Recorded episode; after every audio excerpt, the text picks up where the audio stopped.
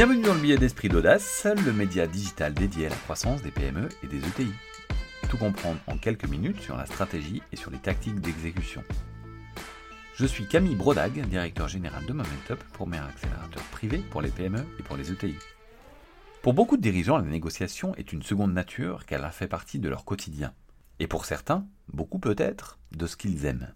Négociation avec les syndicats, les salariés, les clients, les fournisseurs, les banquiers, les dirigeants en cas d'acquisition, etc. Comme M. Jourdain dans Le bourgeois gentilhomme de Molière, qui faisait de la prose sans le savoir, beaucoup de dirigeants adoptent des bonnes pratiques sans pour autant qu'ils les aient théorisées. Sans être des experts ou se revendiquer comme tels, nous avons pas mal lu sur cette thématique, tant des écrits d'anciens négociateurs du RAID, des écrits de l'Université de droit de Harvard, qui est référent sur les thématiques de négociation, ou même des bonnes pratiques d'associations humanitaires, pour trouver et déceler des clés et des bonnes pratiques que nous allons vous partager aujourd'hui. Nous avons ainsi noté 10 bonnes pratiques. 5 qui concernent la préparation, car la préparation est toujours la clé du succès, et 5 qui concernent l'exécution, c'est-à-dire la négociation elle-même. Commençons par celle qui concerne la préparation. Première bonne pratique, potasser votre dossier. Pour bien préparer une négociation, il faut potasser son dossier. Bon, c'est un peu idiot de le dire comme ça, car c'est une évidence, mais on est toujours plus performant quand on connaît le dossier par cœur. Deuxième bonne pratique, identifier vos enjeux. Il est en effet important d'identifier vos propres enjeux. L'idée est ici d'identifier l'ensemble des points qui seront négociés et pour chacun définir ce qui est négociable et ce qui ne l'est pas. Pour ce qui est négociable, la question est jusqu'où négocier. Fixez vos limites à froid pour éviter de devoir le faire en live pendant les négociations par ce qu'on peut appeler la fièvre acheteuse dans le cas d'une acquisition. Troisième bonne pratique, qui est le corollaire finalement de la deuxième bonne pratique, identifiez les enjeux de votre contrepartie. Votre contrepartie a ses propres enjeux et motivations. Cette lecture et compréhension de ces enjeux s'affinera au fil des négociations et souvent lorsque le cadre sera moins formel, lors de petites discussions au restaurant par exemple, mais il est utile de le faire dès que possible. Dans le cadre d'une négociation M&A, on imagine que le prix est le sujet. Mais en fait, il peut y avoir beaucoup d'autres sujets pour le cédant, comme par exemple le sort de ses salariés, le sort du nom de la société, le timing, la période d'accompagnement, car peut-être qu'il veut vite pouvoir vendre pour pouvoir faire le tour du monde avec son épouse, etc. Tous ces enjeux sont à analyser car ils vous permettront de pouvoir comprendre sur quel terrain se jouera la négociation. Il y a quelques années, j'ai accompagné un client dans le cadre d'une négociation d'achat d'entreprise. Le dirigeant de la cible ne voulait vendre qu'à mon client, car pour lui, cette vente à mon client était comme un aboutissement. Les négociations ont par conséquent été beaucoup, beaucoup, beaucoup simplifiées par cette lecture. Quatrième bonne pratique, définir la meilleure stratégie de rechange. Il y a quasiment toujours une solution de rechange. La Harvard School of Law a conceptualisé le principe de la meilleure stratégie de rechange.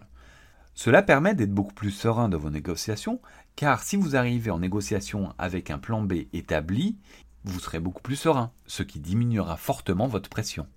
Cinquième bonne pratique, définissez les cadres de négociation.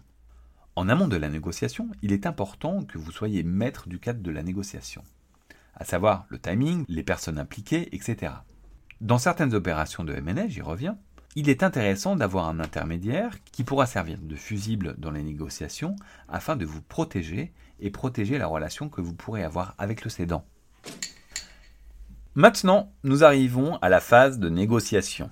Donc à nouveau, 5 bonnes pratiques. La première bonne pratique est encore une fois issue du travail de la Harvard School of Law, qui parle de créer un climat de confiance. C'est toujours plus agréable si ça se passe bien. Il ne faut pas négliger la phase de séduction dans un process de négociation, même si vous êtes le client et l'acquéreur. Il faut que la contrepartie ait très envie de vous vendre en fait. Ce type d'approche vous permet de créer un climat de confiance qui facilitera l'ensemble du process de négociation. Ce climat de confiance vous permettra aussi de pouvoir plus facilement aborder certains points touchants aux enjeux de la contrepartie. Deuxième point de pratique, faites preuve d'empathie. L'écoute active et l'empathie sont nécessaires à la négociation. Chaque réaction, chaque mot de votre interlocuteur pourra être un indice sur ses enjeux ou un bien futur pour la suite des négociations. Il est donc important d'être à l'écoute et de reformuler ce qu'il vous dira. Aussi, l'analyse des enjeux de la contrepartie et l'empathie vous permettront de savoir jusqu'où aller. Troisième bonne pratique dans cette période de négociation, maîtriser les biais cognitifs. Les biais cognitifs, qu'est-ce que c'est? En psychologie, un biais cognitif est une distorsion dans le traitement d'une information qui fera dévier le traitement rationnel et logique d'une information. Deux sont à appréhender particulièrement. D'abord, le biais d'ancrage. L'ancrage désigne la faculté à se départir d'une première impression qu'on appelle l'encre.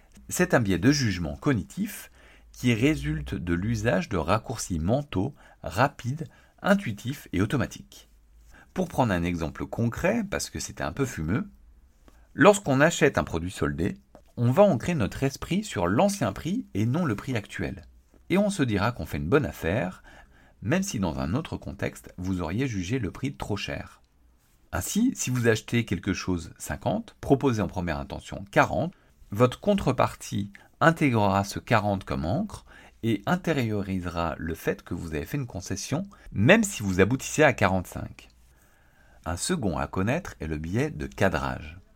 Ce biais se définit comme notre façon d'appréhender une information selon la façon dont elle nous est présentée. Les chercheurs ayant travaillé sur ce sujet expliquent qu'une viande indiquant 75% de viande maigre se vend mieux qu'une viande indiquant 25% de viande grasse, alors que c'est la même chose.